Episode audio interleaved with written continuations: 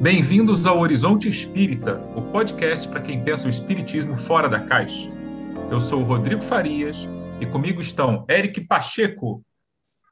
Oi, pessoal. Então vamos para mais um podcast. Litz Amorim. Oi, pessoal. Que alegria estar aqui. E Érica Cristina. Olá, gente. Maravilha. Vamos que vamos.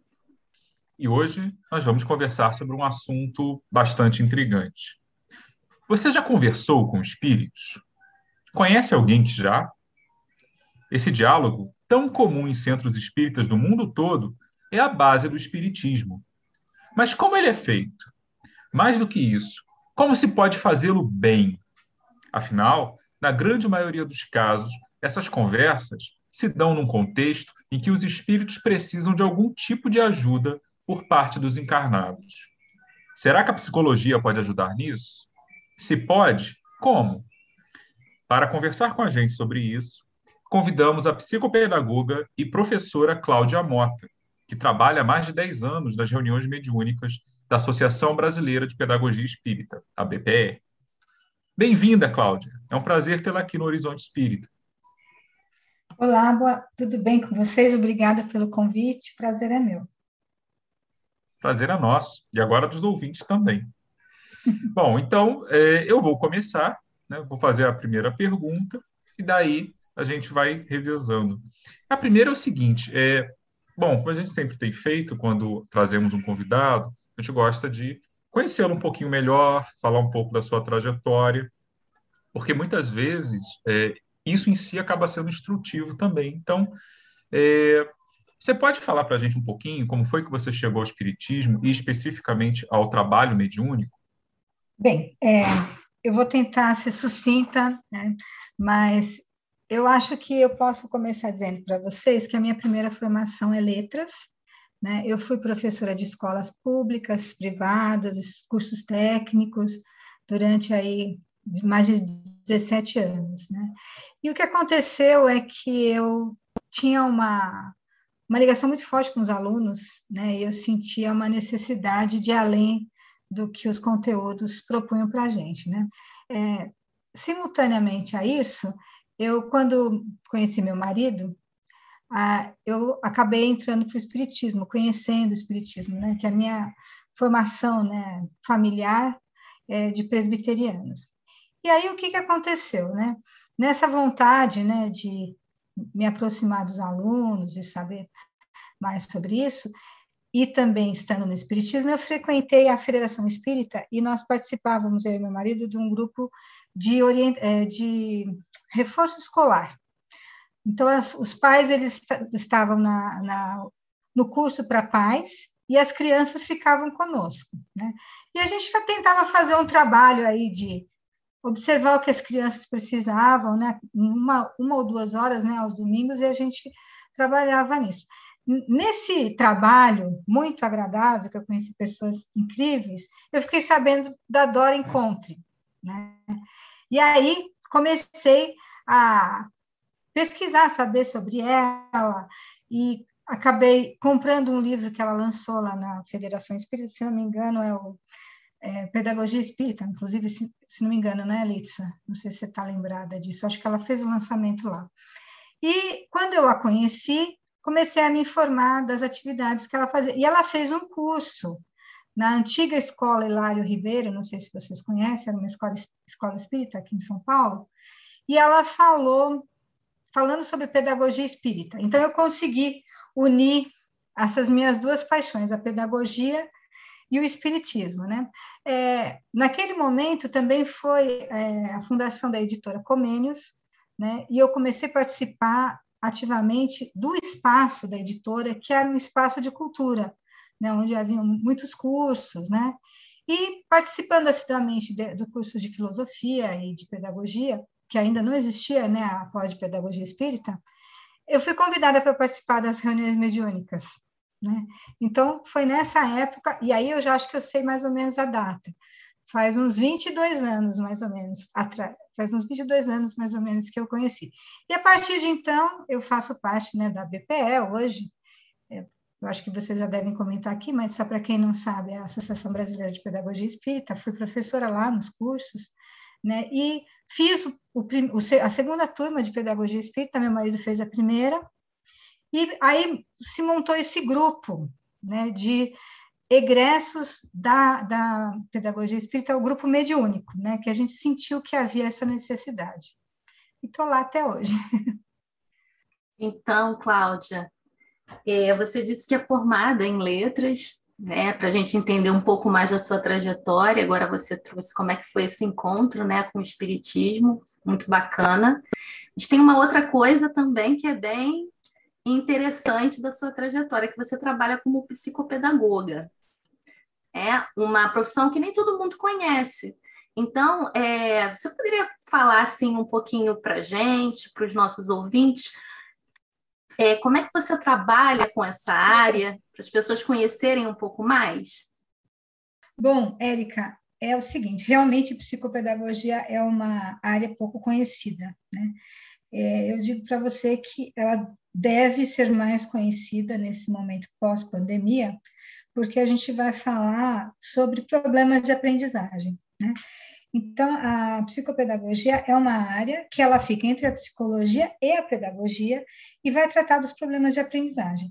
A parte mais conhecida é o trabalho com crianças e adolescentes em período escolar, né? Mas ela também tem um trabalho interessante para pessoas que estão é, fazendo reabilitação quando tiver algum problema, é, algum acidente, algum trauma psicológico, né? É, que ficou a parte cognitiva ficou afetada. A psicopedagogia também trabalha com esse tipo de questão. E para falar um pouquinho mais, ela é baseada em três pés, né? Família, escola e o emocional, né? Então, para a gente entender, né, quando a criança apresenta um problema de aprendizagem, a gente pode até dizer que é um sintoma, né? E a gente tem que buscar essa causa. Então, é um trabalho de investigação, eu digo, né? Que a gente tem que saber como é que a criança está dentro da família, como é que ela interage na escola, né? todo o processo de aprendizagem está baseado nisso. E também as questões emocionais, né? que elas é, acabam trazendo questões aí para a aprendizagem. Né? Cláudia, a gente, ao pensar nessa, nesse ciclo de programas que nós estamos fazendo, entrevistando pessoas da área da psicologia, a gente se questionava, tinha uma questão de fundo que era: será que as pessoas é, informadas pelas ciências psicológicas têm uma visão diferente do espiritismo? E isso também vale para pessoas que nós entrevistamos que estudaram sociologia da religião ou historiadores, como no caso do Rodrigo, no meu caso, a gente que trabalha com pesquisa histórica tem também uma, uma forma, vai aprofundando e modificando um pouco a nossa leitura da obra de Kardec. Então, a pergunta que eu faço para você é, é: você acha que os seus estudos na área da psicologia de alguma forma impactaram a sua forma de ser espírita ou de compreender o espiritismo? E como? Olha, é, é, não é uma resposta fácil, né?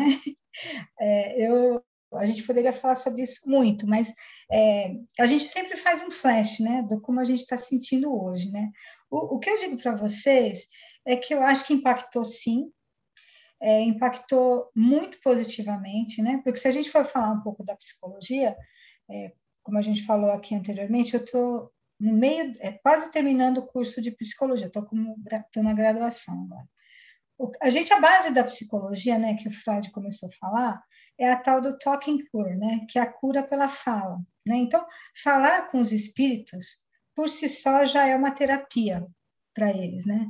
Então, é, a diferença quando a gente fala de psicologia, a gente fala de uma é, escuta qualificada. Né? E, então, a gente vai falar isso mais para o lado das terapias psicológicas. Agora, se a gente trouxer essa ideia para a conversa com os espíritos, eu acho que é muito interessante é, no aspecto que não só psicólogos poderiam falar com, com os espíritos, mas é, todo o conhecimento que o Kardec trouxe né, para a gente verificar é, qual é a, a, condição que os espíritos se encontram, qual é a linguagem que ele apresenta, é, eu acho que também nos habilita a ter essa conversa com os espíritos, né? Então, é, para ser um pouco específica, quando a gente fala de psicologia, a gente fala de alguns processos psicológicos básicos, né?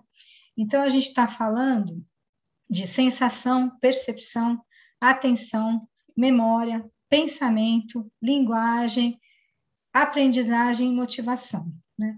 Todos esses elementos, eles dizem muito respeito à fala com os espíritos. Né? Então, quando você é, observa a linguagem que o espírito traz, né? então, é, a sua raiva, a sua suavidade, a sua energia, a gente começa a compreender que espírito é esse que está chegando para nós e como que a gente pode ajudar, né? Tem um, um, amigo nosso que faz parte dessa reunião mediúnica que eu participo há muitos anos, o Maurício Zanolini, nós falamos muito sobre isso, é, sobre a questão específica das sensações, né? Então, é, é muito interessante quando você está numa reunião mediúnica e você falando com os espíritos, você é, começa a motivá-los a falar sobre lembranças é, olfativas, auditivas, né? Então, é, olha, você lembra quando você era criança, é, sentado com a sua família, né? Comendo com seus irmãos, né? Aquele, aquele cheiro que fica no ar, né? Ou algumas lembranças de música são, são temas muito recorrentes quando a gente fala com os espíritos, né? E o ponto que eu conversava muito com o Maurício é que como é, as sensações, as lembranças, é, os pensamentos, eles transpassam as vidas, né? Então, o espírito que é, nesse momento não está encarnado, ele não perdeu essas características que são especificamente humanas. Né? Então, é, é interessante quando a gente recorre a essas questões que são típicas do humano, e a partir daí você desenvolve é, um diálogo é, de sentido, né? Então, eu acho que nesse aspecto, eu acho que a psicologia me ajudou a nomear e organizar essa ideia, né? Que a gente, às vezes, na prática mediúnica, se utiliza disso intuitivamente. Então, Cláudia, já que você então, Cláudia, já que você estuda logoterapia fundada por Victor Franklin, né, você poderia contar um pouco sobre o que é a logoterapia e a relação da logoterapia com o espiritismo? Claro, Eric. É, eu queria falar um pouquinho com vocês sobre a logoterapia. É, na verdade, a logoterapia é uma especialização, né? Eu fiz alguns cursos introdutórios, participei de congressos, assim, sou apaixonadíssima pelas, pelas pela teoria do Viktor Frankl, né? É, eu acho que, só para as pessoas que não conhecem, o Viktor Frankl tem um livro muito conhecido, chama é, O Psicólogo no Campo de Concentração, Psicólogo em Busca de Sentido, e esse livro ele conta na primeira parte é, o período que ele, ele viveu nos campos de concentração durante a Segunda Guerra. Né?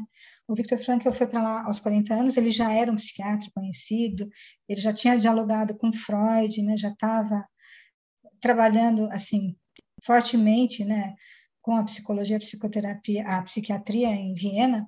E aí, quando houve a Segunda Guerra, sendo judeu, ele foi preso, né, e ficou lá esse período. É, o que chama atenção nesse livro é que ele conta é, coisas que ele passou no campo, é, coisas que a gente já sabia em outros relatos, né? Mas o, o que é interessante é ele dizer é, como as pessoas sobreviviam a tudo aquilo. Né? Então, é, tem uma parte que é bem conhecida do livro, que ele dizia que muitas pessoas é, iam para o fio, né?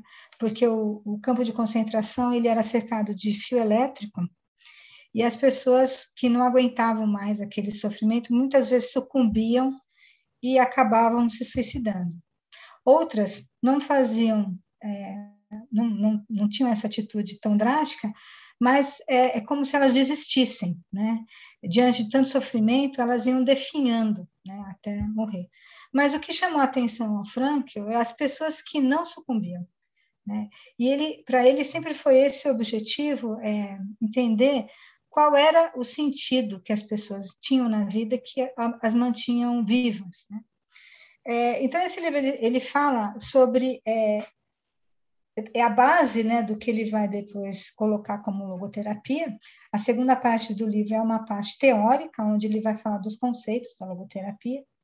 E eu, é, é, assim, é, os conceitos são bastante complexos, mas o Frank ele tinha uma, um entendimento que a teoria muito boa é uma teoria facilmente compreensível. Né? Ele falou: se eu fizer uma teoria que o, o, rapaz que trabalha ali na padaria não conseguir entender, então ela não vale de nada, né? Então, assim, eu, eu posso tentar traduzir algumas coisas e fazer esse paralelo com o espiritismo, mas, primeiro, o, a logoterapia fala que a pessoa que tem o porquê, o para quê, descobre o como. É até uma frase que foi escrita por Nietzsche, mas que é usada muito na logoterapia para a gente entender um pouco isso. Ele diz que o, o ser humano ele, ele é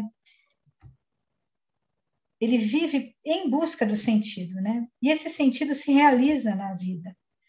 E é, para encontrar o sentido, ele diz que a gente tem alguns valores, né? Então, acho que é aí que a gente vai cruzar com o Espiritismo, né? Ele diz que para a gente encontrar o sentido na vida, a gente pode encontrar através dos valores vivenciais, os valores criativos e os valores de atitude. Né? Os valores é, vivenciais acontecem justamente no encontro com o outro. Né? É, então, eu acho que, se a gente for falar aqui né, da reunião mediúnica, né, é, a riqueza desse encontro né, com os espíritos é, desencarnados é, é, é, uma coisa incrível no aspecto a gente entender né, que os valores são universais, né? Então, a gente está fazendo, muitas vezes, uma, uma conversa com espíritos, né? Que viveram em outras épocas, né? Então, é uma conversa histórica, né? Tem um contexto histórico, muitas vezes. A gente já, na reunião, teve, inclusive, é, soldados que estavam ainda presos é, no, no, na, no campo de batalha, né, que não, não tinham incompreendido, que tinham desencarnado, que o tempo já tinha passado, né? Então, assim, a gente poder ter essa experiência de dialogar com espíritos que estão em uma outra época, mas que ainda assim a gente pode falar com eles com, é, com valores que são universais e atemporais, é, é, uma, é uma forma de se realizar o sentido, né? Outra coisa que eu acho que também é interessante no Frank, é, valores de criação são os valores do trabalho. Né? Então, trabalhar na reunião mediúnica ou trabalhar na vida é uma maneira de você encontrar o sentido. E o mais interessante, né, que eu acho que é o, o, o ponto-chave né, da logoterapia que fala com o espiritismo, é a questão dos valores e atitudes atitudinais. Né? Então, não é o que, que você viveu na vida, mas é como você encarou aquela situação, né? Então o Franco ele vai falar isso, né? As pessoas que passaram por, ele chama até de experimento crucis, né? O que eles vivenciaram no campo de, de concentração, elas tiveram a possibilidade de exercitar esse valor de atitude, né? Como eu vou lidar com aquilo, né? O que, que eu faço com aquilo que fizeram comigo? Né? E, na verdade, é, todo o trabalho mediúnico ele vai falar um pouco sobre isso, né? É você levar aquele espírito sofredor é, a compreender que ele pode ressignificar e reelaborar aquela experiência de maneira a prosseguir, né? E mais uma, uma coisa que eu gosto muito do Frank, ele diz assim, é, muitas vezes a gente fica pensando o que, que a vida quer de mim, é o que, que eu vou fazer da minha vida, né? O que eu quero da vida. E, na verdade, a gente tem que pensar o que, que a vida espera de nós. Né? Então, eu acho que toda essa experiência é, espírita, ela é muito interessante para a gente perceber e responder ao que a vida nos, nos traz, né? Porque quando você vai para uma, uma reunião mediúnica, você não sabe exatamente é, o que virá pela frente, mas você vai responder à vida. Né? Então, eu acho que isso é, é bastante desafiador e bastante acrescenta muito para a gente. É, não, os, os, que, os que estão desencarnados, eles acrescentam muito para a nossa vida de encarnados, porque nos convocam a pensar na nossa própria vida por um outro prisma. É, essa frase do o que a vida espera de você e não o que você espera da vida, né? Apesar dos ecos de John Kennedy, é, isso é impactante. Isso é bem impactante. Acho que eu vou anotar ela agora, agora em diante. É simples, direta, mas nossa. Você falou mais cedo da, da questão da cura pela fala, né? De que o simples fato de falar, no caso do espírito que está ali presente, momentaneamente encarnado, por assim dizer, é, o simples fato de falar já é terapêutico para ele. Mas pelo que eu estou entendendo da sua fala também, é, acaba sendo também, de uma certa maneira, também para você que está ali no, no outra ponta do diálogo, é isso? Exatamente. Mas eu tenho uma, mas eu, tenho uma curiosidade sobre isso. Aí, é, não sei se talvez você possa responder. É, dos relatos sobre diálogo com espíritos, né, geralmente eles vêm Geralmente esses diálogos são em contexto de desobsessão, ou aquilo que a gente chama de sessão de desobsessão. Né? Nos centros de espíritos no Brasil, geralmente é isso. Se alguém diz que falou com o espírito, 90% das vezes é um espírito sofredor, etc. Tem, toda, tem todo um, um caráter quase mítico né, nessa coisa. É, a coisa que sempre me impressiona é assim, é, eu sei que não é sempre, mas em muitos relatos, é a aparente rapidez com que o espírito se deixa convencer. Eu sei que tem aqueles que são mais empedernidos, que levam várias sessões e não necessariamente cedem, né? especialmente aqueles que estão muito. O sentido que ele construiu para si foi o de uma vingança, por exemplo. Ficou séculos naquilo e não é porque alguém veio falar com ele que necessariamente ele muda. Mas em outros casos, né, uh, é surpreendente como a mudança parece ser rápida. E, bom, eu, eu a que, você atribui isso? Isso é comum mesmo? É, na prática, no dia a dia? É, o que, que é mais frequente? É, essa aparente mudança rápida que a gente vê nos relatos, em tantos manuais, às vezes em romances. Porque, assim, né, quando o espírito está encarnado, nenhum terapeuta é, muda as coisas assim, não é assim. Né? Então, geralmente, que eu saiba, não é assim. Né? Os insights não é em toda a sessão, uma sessão só não faz milagre. Mas antes da obsessão, é, parece que a lógica é diferente. Ou, ou, será que isso é fantasia? Será que as pessoas escolhem os casos mais rapidinhos botar nos manuais para estimular os, inicia os iniciantes?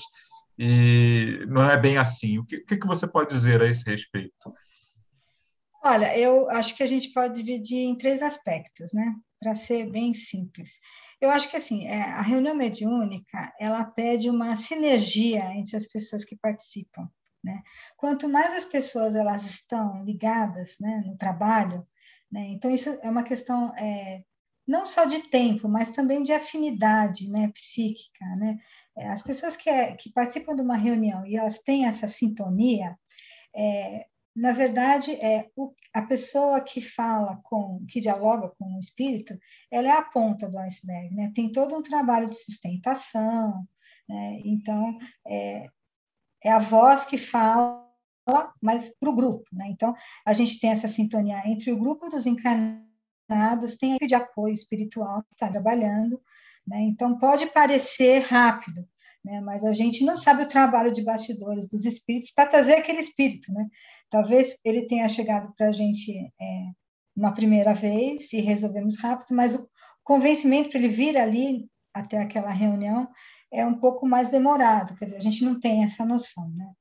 Esse é um aspecto. O segundo aspecto que eu queria dizer para vocês é o aspecto da comunicação não violenta e do acolhimento, né? É, a gente, na nossa reunião, a gente passou por várias fases, né? É, vários grupos, né? Se é, alternaram nos atendimentos. O nosso grupo é um grupo interessante, são gerações diferentes, né? Tem pessoas bem jovens, tem pessoas mais velhas, com muita prática, tem iniciantes, né? Então, a gente foi criando também uma maneira de trabalhar, é, e como o grupo todo ali, de alguma forma, tinha é, se aprofundado um pouco na linguagem não violenta, então a gente foi transpondo isso para a conversa com os espíritos, né? Então, assim, é, eu acho que quando a gente fala em acolhimento, linguagem não violenta, é também, é, a gente já teve, é, acho que a Alex até lembra, a gente já teve situações né, de espíritos bastante endurecidos, né, que quando a gente fala assim, você quer um colo? E ele desmoronou. Né? Então, na verdade, né, o ser humano ele tem as mesmas necessidades. Né? Então, mesmo que ele esteja em alto sofrimento, numa condição de muita raiva, né, ele precisa o que todo mundo precisa, né? carinho, colo, né? atenção. Né? E a partir do momento né, que ele, ele alcança isso, realmente a transformação é muito rápida. Né? E só é, respondendo a sua pergunta, né? encarnado, a gente tem esse problema do corpo, né?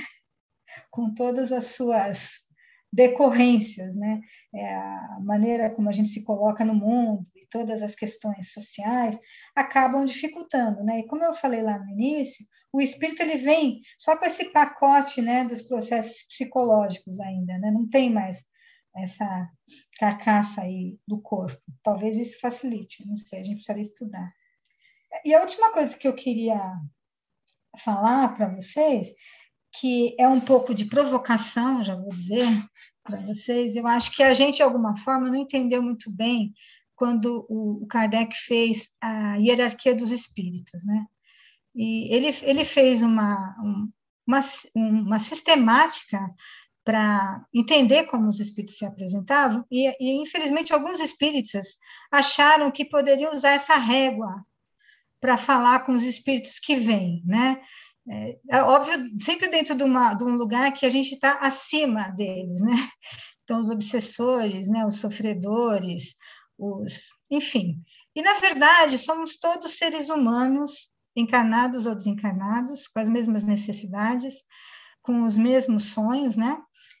E aí, para finalizar com a logoterapia, a logoterapia fala que o ser humano é bio, psico, social e espiritual ele é diferente das outras abordagens, ele considera que o ser humano tem uma parte que ele chama nous, que é a parte espiritual, só que ele não é espírita, né?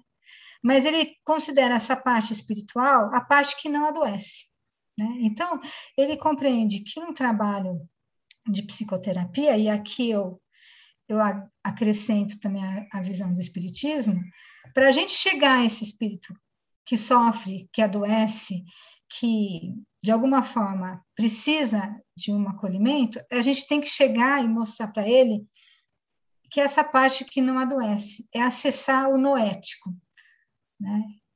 Então é isso daí que mais ou menos sobre isso que eu entendo.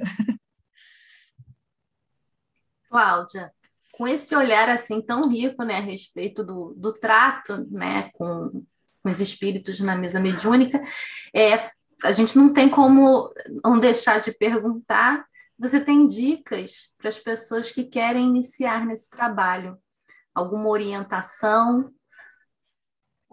Olha, é, seria a pretensão da minha parte é, ter alguma coisa assim bombástica. O, o que eu posso dizer para vocês e para todo mundo que tem interesse, intenção de trabalhar medianicamente, é uma brincadeira que eu faço com as pessoas que me conhecem, é, a gente que está dialogando com os espíritos acabou de ser o espírito que estava sendo doutrinado ontem.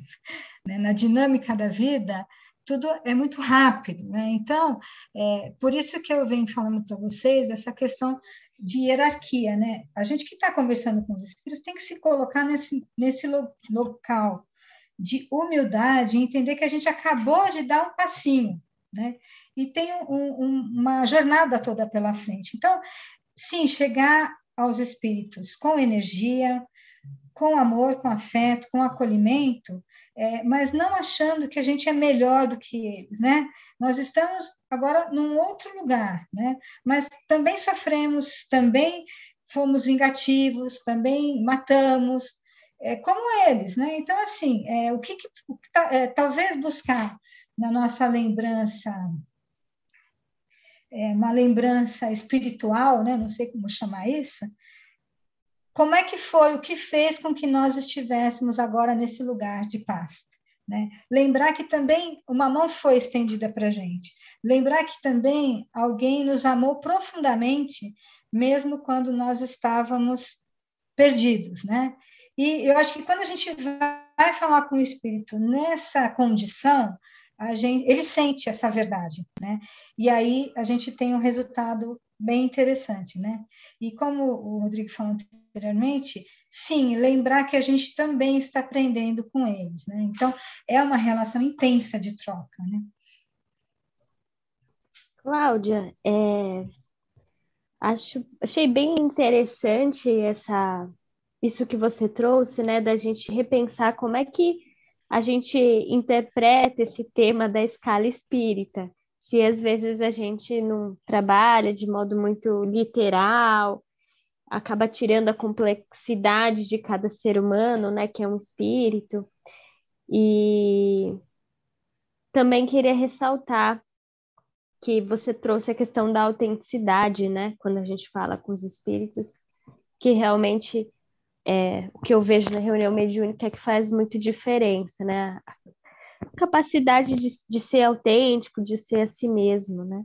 E eu fiquei curiosa, né? Você há mais de 10 anos atendendo toda semana, muitos casos.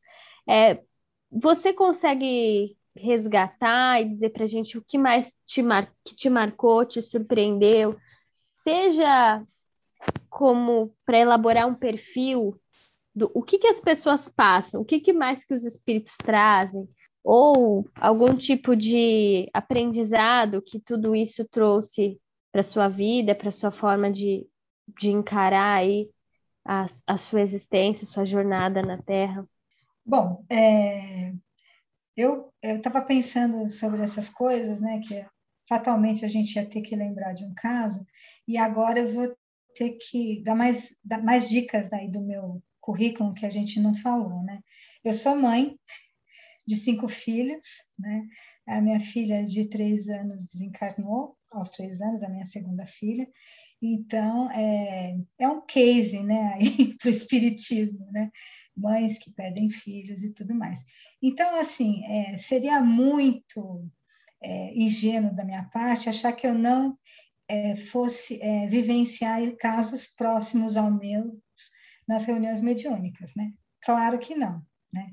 É, eu acho que a encarnação, é, a vida, na, de uma forma, é uma escola, né? Que a gente vai aprendendo. Então, mesmo que a gente fale, ah, eu vou deixar essa matéria aqui para o último semestre, inevitavelmente a gente vai ter que lidar com isso, né? É, então, é, eu poderia contar de alguns casos como esses, né, de mães que perderam filhos, que me impactaram muito, mas eu acho que interessante, o que mais me impactou foi a mãe que deixou os filhos. Né? Então, a gente teve um caso de um espírito de uma mãe que ela estava assim, muito, muito angustiada. É, não sei exatamente qual foi o motivo do desencarne, mas é, a questão dela era justamente ter deixado os filhos. Né? Então, é, eu imagino que vocês possam, é, cada um de vocês, né, dentro das suas experiências individuais, né, podem imaginar como isso impacta. Né?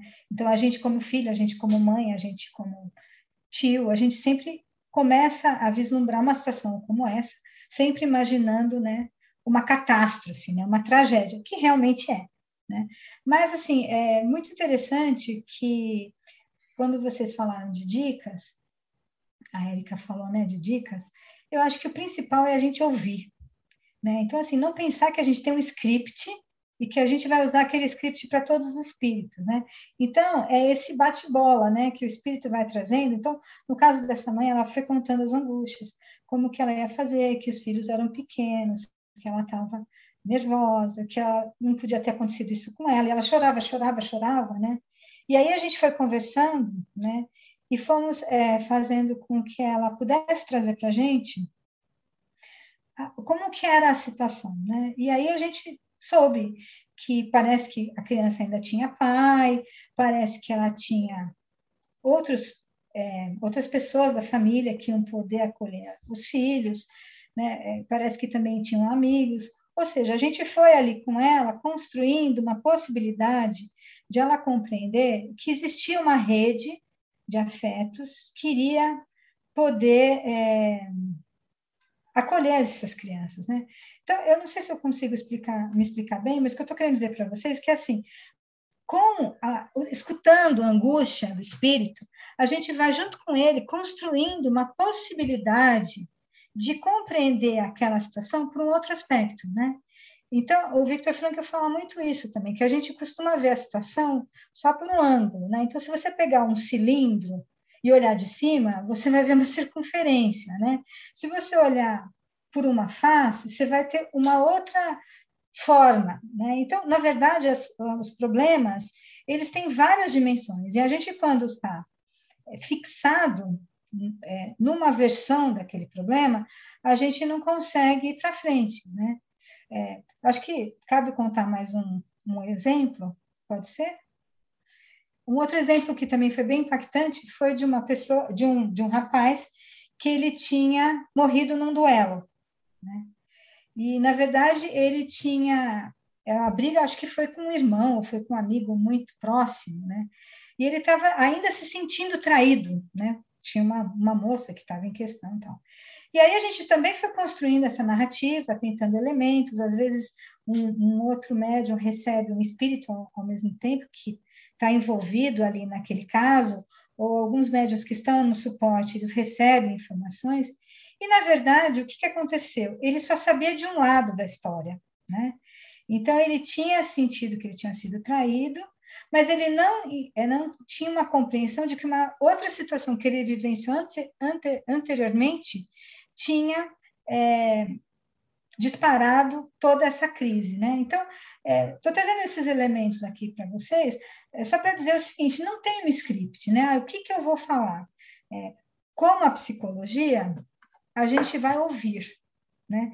E diante dessa escuta ativa, né, onde a gente vai fazendo que a pessoa se sinta é, confiante né, de que você tá, é, que, tem interesse em saber do sofrimento dela, você constrói é, uma maneira de ajudá-lo naquela situação de crise. Ah, no diálogo com os espíritos, nas reuniões mediúnicas, você prefere o termo dialogador, doutrinador, esclarecedor, né? E faz a diferença a utilização de um termo em detrimento de outro? Olha, Eric, a gente está vivendo no momento que a gente está repensando, né? As palavras, né? A gente está se dando conta que algumas palavras que pareciam tão tão inofensivas, elas tão, causam problemas. Estou né? falando sobre toda essa discussão aí sobre gênero neutro e tudo mais. Eu acho que quando a, questão aparece, a gente tem que dar conta disso, né? É, eu não vou entrar nesse caso, que é um, foi só um exemplo que eu dei, mas eu acho que, voltando àquela história, né, é, da hierarquia dos espíritos, a gente fala doutrinador, nos coloca me parece, numa posição superior aos espíritos. Então, eu não curto, né? É, até porque doutrinar é uma coisa bem mais profunda do que um, uma conversa que a gente vai ter ali. Eu gosto de dialogar, né? Não sei se a gente vai encontrar uma palavra melhor, né? Mas eu acho que conversar com os espíritos, eu acho que está muito bom. Né? É, só retomando um pouquinho a, a pergunta da Érica, e eu acho que aí também fecho com você, Eric, eu acho que é, pode parecer que tudo isso que eu estou falando é uma coisa intuitiva e fácil, não? Eu acho que para a gente chegar a uma conversa nesses níveis que eu estou propondo aqui para vocês, a gente tem que ler muito coisa sobre espírito, espiritismo, tem que ler Kardec, tem que compreender sobre mediunidade, tem que ter é, uma reunião mediúnica como a gente é, tem no nosso grupo, crítica, né, onde a gente questiona os espíritos que vêm, é, quais são as mensagens. Então, assim, eu acho que essa vivência ativa, né, dentro do espiritismo, nos traz uma condição de conversar e dialogar com os espíritos de igual para igual, né? O que eu quis dizer sobre a hierarquia dos espíritos é que quando Kardec tomou para si todo esse trabalho, ele teve que organizar. E a maneira que ele organizou foi sensacional. Né? Mas eu acho que hoje a gente pegar essas linhas e começar a classificar, eu acho que a gente, como bem disse a Litsa, perde a complexidade do ser humano. Né? Então, é mais ou menos isso. É, Cláudia, é, costuma-se falar, especialmente é, quando se trata dos médiums psicofônicos, né, aqueles que vão é, emprestar momentaneamente o corpo para o espírito na mesa mediúnica, é, que muitas vezes eles captam sensações, que de alguma maneira eles percebem que o espírito está se aproximando, às vezes com dias de antecedência. para o dialogador é assim também? Você, você tem algum tipo de percepção ou sensação prévia à, à reunião em si? Ou é só lá na hora mesmo? Que, enfim, como é que funciona isso da, da ponta do dialogador? Então, é, Rodrigo, eu, eu, vou falar uma coisa. Eu acho que o grande problema do espiritismo é que ele não é, não é assim fechado, né? Eu acho que a gente tem muita subjetividade. Então, assim, eu posso falar por mim, né? É, eu acho que, assim, aquela, quando a gente diz assim, olha, a gente vai ter uma reunião mediúnica, a gente tem que se preparar no dia, eu acho que tem, no aspecto que a gente tem que ficar atento, né, a possíveis intervenções aí que possam deixar a gente um pouco mais irritado do que o normal, né? Porque eu imagino, né, que os nossos canais eles começam a ser abertos aí para a gente estar tá pronto para o trabalho, né? É uma alegoria totalmente minha isso. É, eu particularmente já senti algumas situações de quando eu, por exemplo, eu estou indo para a reunião mediúnica e eu observar alguma cena e aquilo é, ficar na minha memória e durante a reunião eu percebo que aquilo tinha alguma coisa a ver com o que ia ser feito, né? Então, é, só para para ilustrar, né? Eu sempre ia às reuniões de metrô, né? E aí você está dentro do metrô assim desligado com alguma coisa, aí você olha uma cena e parece que você tem um, um flash, né? Aí você fala, mas que estranho, né? Não tem nada a ver. E muitas vezes você nem reflete sobre aquilo. Aí você vai para a reunião mediúnica, começa os trabalhos, faz as peças, e quando tem uma, uma, uma, uma manifestação, você fala, nossa, tem tudo a ver com aquilo. Né? Então, assim, eu acho que a, as percepções são muito singulares, né? muito subjetivas. É, eu acho que, eu particularmente, quando eu estou na reunião, é que parece que eu fico com as antenas ligadas, né? É, não sei se tem a ver com a minha personalidade, com o meu dia a dia agitado, né? Que aí quando você chega no lugar, você liga aquele canal, sabe assim? Então, talvez seja um exercício de é, atenção plena, né? Quando você está ali, você está ali, né? E, e, não ficar em dois lugares ao mesmo tempo, a não ser que seja uma coisa muito forte, né? Um, já aconteceu no, na nossa reunião, é, várias pessoas chegaram ao mesmo tempo com uma percepção, né? Hoje eu senti isso, outro ah, eu também senti e tal. E aí são mais os médios que, que, que acabam tendo esse tipo de relato. Os dialogadores, que no nosso grupo a gente troca, né? É, muitas vezes quem dialoga também recebe, enfim, a gente tem uma, uma dinâmica lá no grupo, não, não, não, não comentam muito essa coisa, né? Não sei se eu expliquei bem.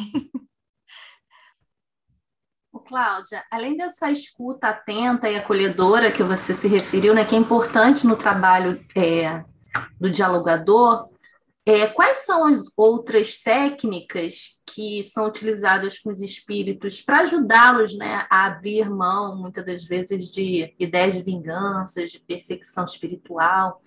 Poderia contar para gente? Olha, Érica, eu acho que é interessante a gente é, falar de uma coisa que eu comentei em algum momento aí atrás, que é assim, lembrar que a gente tem que falar de questões que são propriamente humanas, né? Então, é, eu até agora falei que não tem script, mas se tem um script, é a gente ajudar esse espírito a lembrar é, de coisas que são é, comuns a todos nós, que, que é, por exemplo, o amor familiar, né? Então, assim, também é muito comum o espírito que vem socorrer, né, esse espírito sofredor, ser uma pessoa muito próxima, em, em grande parte das vezes a mãe, né? Ou às vezes um grande mestre, né, que, que teve uma influência né, para esse espírito em algum momento, em alguma encarnação. Então, eu acho que é isso, é ajudá-lo a encontrar. Olha, até vou, vou falar um pouquinho na logoterapia, tem uma autora que chama Elizabeth Lucas, ela fala da protoconfiança, né? ou seja, aquela confiança que a gente tinha quando a gente era bebê e a gente falava, eu vou andar e todo dia levanta e tropeça e cai e tenta de novo nesse trabalho árduo, né, que a gente tem como bebê, né?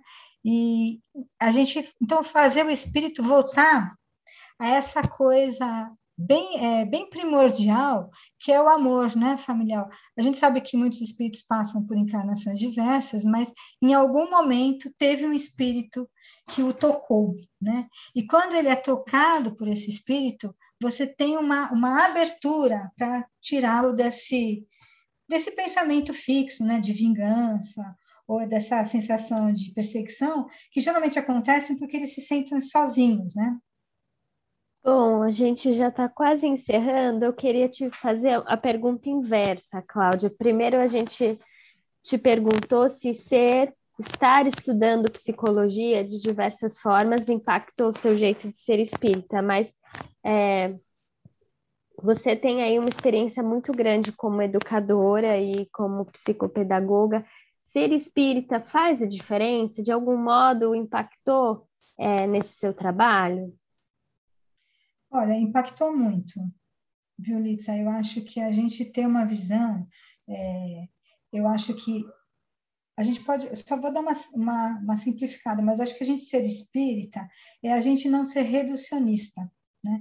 Então, a gente não vai reduzir aquele ser humano aquilo que ele aparenta naquele momento, né? Então, é, vai, vamos pensar na psicopedagogia, uma criança que tem um problema de aprendizado, naquele momento, ela não ela necessariamente ela não, não, não é doente, né? ou ela não tem uma situação irreversível. Né? Se a família tem uma dificuldade na dinâmica do atendimento daquela criança, né? de responder às necessidades dela, não quer dizer que aquela família não possa é, se reorganizar. Né? Então, é, falo para vocês que eu acredito que seja uma prática talvez de, da maioria dos espíritos, dos espíritas, né? É comum eu nas reuniões eu colocar o nome dos meus pacientes, né? Das famílias, né? Porque a gente é, acho que esse é um grande desafio a gente unir a ciência ao espiritismo, dando o peso necessário de cada um, né? Então é compreender, né, que nem tudo é obsessão e nem tudo é psicose, né? e saber como caminhar por esses dois lugares, né? É, ter esse olhar espírita, né? É, para uma criança é muito interessante, porque muitas vezes você percebe que você não está falando com uma criança de seis anos, você está falando com um espírito antigo, que muitas vezes se sente inadequado àquela condição de criança, se sente inadequado àquela, àquele estilo de, de aprendizagem na escola, né? se sente inadequado naquela família, né? e aí essa visão espírita é, amplia o nosso olhar, né? para compreender o que está acontecendo e falar com o espírito. Né? Porque eu observo muitas pessoas é, acabam subestimando os seus filhos quando falam, ah, ela é criança, ela não entende nada, eu estou conversando aqui, mas ela nem sabe. Gente, na minha época a gente falava que os filhos tinham antena parabólica, hoje eles têm Wi-Fi, 5G. Né? Como espírito, eles sabem tudo o que está acontecendo, eles são, absorvem tudo o que acontece dentro de uma casa. Né? Então, é, o meu trabalho é ajudar esses pais a olharem essas crianças como, não vou falar essa palavra, mas como espíritos, né? como seres inteligentes e capazes, que estão passando por uma dificuldade, mas que, entretanto, tem tantas outras potencialidades, né? Que às vezes a gente acha também que a criança vai mal na escola, ela não é nada. E a escola é, um, é uma uma nuance da existência daquela criança, né? Então, eu acho que seria isso. Muito obrigado, Cláudia, é, por estar aqui com a gente, dividindo sua experiência, seu saber conosco. E já, a gente já está se encaminhando para o final, então é, eu gostaria de te pedir que deixasse né, uma última consideração para os nossos ouvintes. Bom, essa é a parte mais difícil. Bom, é, eu posso dizer para vocês e para os ouvintes que o Espiritismo ampliou minha visão do mundo, né? É, eu acho que o Espiritismo ele traz uma visão moral, mas uma visão é, atemporal do que a gente vive, né? Então, é, o Frank falava muito de responsabilidade e liberdade, né? Se a gente compreende pela visão espírita que a gente é livre para fazer nossas escolhas, mas que a gente é é, responsável por todas elas, e a gente é livre e responsável por todas elas através das encarnações, eu acho que isso faz a gente ficar um pouco mais atento à vida, né? Porque quando a gente não tem essa visão, né, de liberdade e responsabilidade, a gente fica meio travado, né? Dizendo, ah, eu posso tudo, então eu vou viver outras tantas vezes, ou então eu sou muito responsável e não vou ser livre, porque eu tenho medo de viver determinadas coisas, né? E eu acho que a gente encontrar um equilíbrio para essa liberdade, responsabilidade, né? Entender que a felicidade, mais uma do Frankel, é um efeito colateral da felicidade que a gente proporciona ao outro, isso faz muita diferença, né? E eu acho que o espiritismo é isso, né? Trabalhar para o outro, se realizar através é, do trabalho que a gente faz, né? O trabalho é, espiritual, principalmente, né? E entender que quanto, quanto, mais pessoas felizes, mais a gente é feliz, né? Porque a gente não é feliz sozinho, em consonância com a sociedade, né? E, então, eu acho que o espiritismo, o espiritismo ilumina, né, a existência, né? Ele fala, olha, vai que vai dar tudo certo, observa o que você vai construir, observa as suas redes de afeto, trabalhe para o bem do outro, e as coisas, se não der certo agora, a gente tenta de novo. Então, é mais ou menos isso. Obrigado, Cláudia. Bom, conversamos no episódio de hoje com Cláudia Mota, psicopedagoga e professora, sobre psicologia e diálogo com os espíritos. Participaram deste bate-papo Eric Pacheco. Excelente, muito obrigado, Cláudia, muito obrigado a todos. Uh, e nos vemos no próximo podcast. Litz Amorim. Ouvintes queridos e queridas, contem pra gente o que vocês acharam desse episódio. Eu adorei e Érica Cristina. Cláudia, obrigada é de deixar água na boca. Gente, escuta com carinho esse papo. E claro, por último, mas não menos importante, este que vos fala, Rodrigo Farias. Uh, este foi o nosso Horizonte Espírita, o podcast para quem pensa o espiritismo fora da caixa. Muita paz a todos e até a próxima.